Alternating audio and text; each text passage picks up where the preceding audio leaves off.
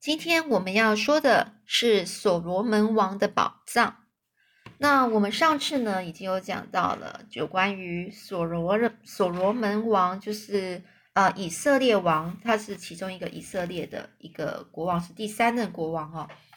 那第二任国王是嗯大卫哦，他的爸他的爸爸。那上次我们也有提到，所罗门王呢，他是呃第一个，他是建是耶路撒冷第一个圣殿的建造者，而且呢是一个很有智慧，而且有拥有很多财富以及权力的一个国王。那到底这个所罗门的所罗门王的宝藏呢，是在说什么样的故事？我们就今天呢就继续说下去。在第一章呢，我们讲到了这个初会亨利柯蒂斯。那初会的意思，也就是说第一次见面。所以这个说话的人呐，我现在看一下，就是伊娜应该就是做做写这一个这一个我呢，这个我的这个身份呢。呃，应该就是那个，呃，艾伦哦，艾伦夸特曼哦。那我们今天就继续说下去喽。上次呢就说到说，呃，那个他为什么呃要？他说他不知道为什么要撰写这本书哦，然后他写下一下他的理由，他为什么要写这本书的理由。第一个呢，就是因为这个亨利·柯蒂斯爵士以及约翰·古德上校的要求，也就呢这边有点讲到另外两个人物，也就是除了亨利·柯蒂斯爵士之外，还有另外叫古德·约翰。古德·约翰，古德就是约翰·古德哦，约翰·古德上校的要求。原因二呢，因为我现在正带着疼痛的左脚躺在这个躺在这里哦。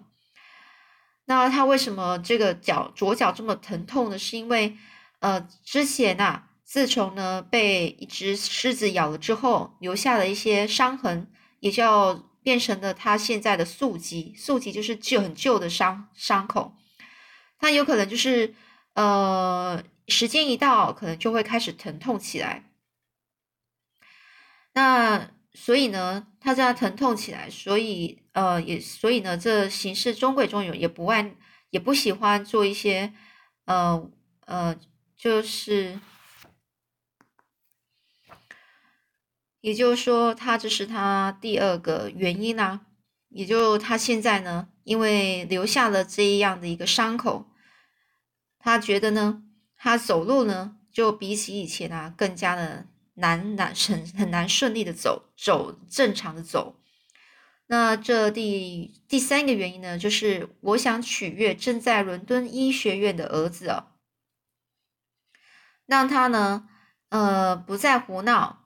医院工作呢，一定是枯燥乏味，成天是解剖尸体。然后呢，我想呢，我可以带给他一点活力，所以我就写了这本书。那原因四呢，也就是最后一个原因。我想要叙述我所知道的这些故事中最为离奇的一个，也就是说，他想要跟大家讲有关于这个故事里面这个非常离奇的故事啊。他就说：“我名叫艾瑞，哦，是纳塔纳塔尔省省呃省德班市的一名绅士啊。我一生杀过了许多人，但是呢，我却我从来是不是我从来是嗯不滥杀无辜的。”也就是说，他是因为有理由才去杀那些人呢。那现在呢，我们故事接下去了。约莫在大概十八十八个月之前呢，我第一次见到亨利·柯蒂斯爵士以及约翰·古德上校。那时呢，我在巴芒瓦多猎象，猎象就是呃狩猎大象啊。但是那时候我的运气非常不好，那趟的旅程呢。也很不顺利。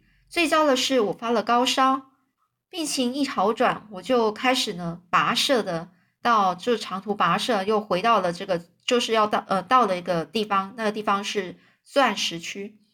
我卖掉身上的象牙、车还有牛，解散了所有的猎人，然后呢坐上邮务车直达开普敦。开普敦哦，在南非哦，南非开普敦，我就待在这个开普敦一周之后呢，我发觉那你那个旅馆啊，他给他呃的每天给的那些呃要的那些价格啊，就是旅馆费非常的高，于是呢，我就决定呢，我就搭乘了这个敦刻尔号回纳塔尔，纳塔尔也在南非的另外一个地方，于是呢，就躺在这个码头。码头就是船啊，船海港港口那里，等待来自英格兰爱丁堡号。那你可以想，英格兰的英国的吧，英国的船啊。我订了卧卧铺上船哦，上卧铺的上船哦，就是他船上啊，他就订了这个可以睡觉的一个船啊。来自爱爱丁堡的纳塔尔旅客在那日午后转乘哦，所以呢。他就先订了这个，这个英英英格兰的爱丁堡号，可能是先开车，呃，这不是开车，开船呐，先到了这个南非的纳塔尔，然后呢，再再转到英国的爱丁堡那边。来自爱丁堡的纳塔尔旅客在那日呢午后转乘，船只呢就起起锚后。起锚后，然后就航向大海。那就是说，来自那时候，也就是说，那时候旅客呢，就是从纳塔尔上去的一些旅客呢，就在那一个那一天的午后下午的时候，然后就呃转乘，就是呃在那个地方，有的要有的人是在那边下车，然后再另外买票。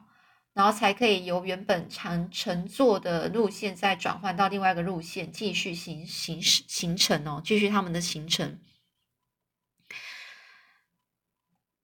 所以呢，这等到大家呢，就是就是旅客呢都准备好，那船只呢就开始起锚。那这时候呢，两名甲板上的乘客引起我的好奇。其中一个大概是三十岁，是我见过最魁魁梧，就是最壮的，手脚最长的人啊。他有着一头黄色的头发，然后蓄着金黄色的大大络大的络腮胡哦，五官非常分明，有着灰色而深邃的眼眸，眼睛啊，眼眸啊，我从来没有见过这般这样俊美的人啊，让我想起古丹麦人。古丹麦人呐，我是没有见过，但是呢，我记得我从手上弄走十英镑的现代丹麦人，我记得曾经见过那些那些绅士的画像，就很像是是那个很像类似那个白祖鲁人之类的，那这样是什么人呢？白祖鲁人啊，你可以想想，有可能就是当代啊，就是比较呃是你的他的整个五官呐。非常，呃，非常鲜明哦，非常的米，看起来就是鼻子啊、嘴巴很挺啊、嘴巴啊这样子，然后看起来是非常的俊美的一个样子。那他的意思说，很像是白族鲁人啊，他们是当时候呢，他们是用那个大牛角饮酒，长发披挂在背。我看在我看着这个倚在就是靠在这个楼梯上的这个朋友呢，心想。他的头发如果是更长一些，在他的肩膀肩膀上呢披了一件链条的 T 恤，然后递给他一一个大战斧，或是牛角杯、马克杯、牛角马克杯，就很像画里面的那个人物了，就是一个呃白族鲁人的那个人物啊。哦，附带一提哦，哦，就是哦，我我另外就想到了，后来呢。我发现了亨利·柯蒂斯爵士有着丹麦血统，让我硬生生的想起了某人，却又记不得他到底是何许人物。站在那里呢，与亨利爵士对谈的人啊，就是跟亨利爵士交谈的人啊，是一个身材矮胖，然后整个皮肤非常黑，完全是不同的模样的人。我我呢，是马上猜测到他可能是位海军的军官。不知道为什么，我就很难去错看，我就可以很很难，就是我可以他很难错看，意思说他很有把握认为呢，这个人身材矮胖、皮肤黝黑的这个人呢，一定是海军。在我生命中呢，我曾经和他一起打猎，他们是我见过最勇敢、优秀的伙伴。尽管他们是用语狂妄，用语狂妄就是讲说他们的讲的话非常的高傲自大，然后非常的呃，就是很直接。我曾经问过这个绅士是什么呢？什么叫绅士？现在我会回答，一般说来，也就是一名皇家海军军官。当然，其中也会出现害群之马。害群之马是什么？就是通常呢，我们说绅士啊，就是皇家海军军官。但是呢，也有出现那种不是跟这个一般的绅士不一样的海军军官。我想，大海与上帝的气息。洗涤了他们的心灵，洗了他们的心灵啊，拂去了他们内心的苦闷，使他们成为男子汉。我认为大海跟上帝啊，使他们成为男子汉。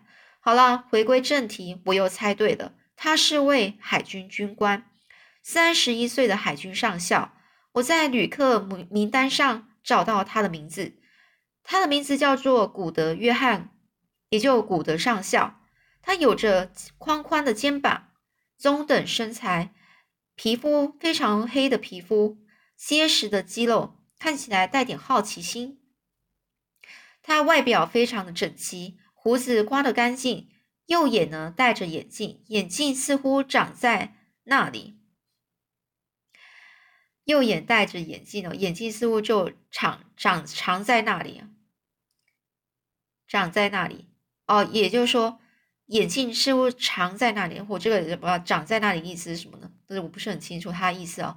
但是我在想，这个意思呢，可能在讲他眼镜长期就是挂着，因为呢，他认为呢，这个眼镜啊没有挂细绳，除了擦拭之外，从来没有取下过，所以他认为是长期的待在戴着，所以藏在那里，长期的放在戴着。起初我以为呢，他睡觉的时候也戴着眼镜，后来我发现。这是错的。他睡觉的时候，将眼镜以及假牙呢，全部放进裤子的口袋里。那这个航行呢，出出航之后呢，就过不久，这个夜晚啊，就开始已经夜幕低垂啊，夜幕低垂就是就将近傍晚了。伴随着这恶劣的天候，路面吹来了一阵非常凛冽的风，就是很冷的风啊。一阵浓雾呢。将人们驱离的甲板，而敦刻尔号是艘平底船。由于由于空载逆行，因此行进缓慢。空载逆行哦，也就是说，它呢，嗯，没有什么动力。那你如果是顺着这个风呢的话，是因为风呢跟它的方向是不一样的，所以逆风啊。也就是说这样的关系，所以它根本很难行驶的很快。而这船呢，似乎有意直驱前进，但始终没有成功。也就是说，他很想要，嗯，让这艘船呢往前进快一点，但是这个人啊并没有成功。我就站在这软软和的引擎旁，哦，看着对面的钟摆而自得其乐。哦，也所以呢，空载逆行的意思，也不是说它是没有动力，诶，因为它就算有动力呢，但是它行驶的缓慢啊，所以呢。看着对面的钟呢，钟摆，然后呢，他就在这个引擎旁，然后站在那旁边，然后看着钟摆，钟摆就是那个时钟啊，那个下面有长长呃，有一个长条形的一个一个棒子啊，然后这边左右动啊，他就看着这个东西，嗯，然后呢，每当呢船身倾斜摇晃的时候，这钟摆前后摇动着，印记的它狼昌的角度。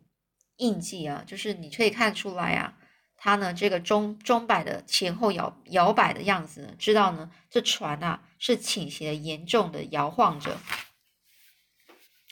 突然呢，在我肩膀旁边出现了一个声音呐，令人感到有一点恼怒，有点生气啊。我就环环顾四周，我看到那位海军军官，他就说了，这声音是说那个钟摆看来有些毛病。晃动的不太对劲啊！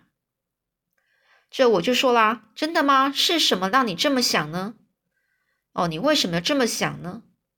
啊，这人呐就说我是这么认为的。这船啊，如果晃动到钟摆所指的某个程度，那么就不不会再晃动了，如此而已。就像这些商船一样，总是粗心大意。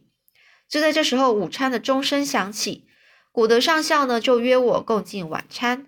我们发现亨利·柯蒂斯已经入座，已经在坐在那边吃晚餐了。他与古德上校坐在一起，而我正好坐着坐在他们的对面。上校与我很快的就进入话题，我们谈论打猎的事。他问了许多问题，我呢就尽可能的回答。不久之后，这个呃，这个科亨利·柯蒂斯是。他就呢，就谈起了大象这件事。坐在我旁边的人就开始呼喊起来了：“啊，先生，你找对人了！猎人夸特曼呢，能够回答你与大象有关的一切。”这旁边这人就这样讲，静静的听着我们谈话的亨利爵士，很显然的吓了一跳。他呢就起身越过桌子，以低沉的声音说：“抱歉，先生，先生，请问你是艾伦·夸特曼吗？”我回答说：“是啊。”这大块头不再继续问话，但我听到他咕哝着说着，就是非常小声的说话。他说：“幸会啊。”这晚餐很快的到了尾声啊，就是快结束了。我们离开餐厅的时候，这亨利爵士呢就开始问问我是否愿意到他的仓房，就是他房间里抽根烟。我接受他的邀请，他领着我就带着我呢到了他的仓房里。那是间很棒的房间，里面有张沙发，沙发前有一张小桌子。这个亨利爵士呢，他就差遣了服务生，差遣就是也就叫那个服务生啊，拿来一瓶威士忌。就这样，我们三个人坐了下来，点起了烟斗。那接下来又会发生什么事呢？我们下次再继续说喽。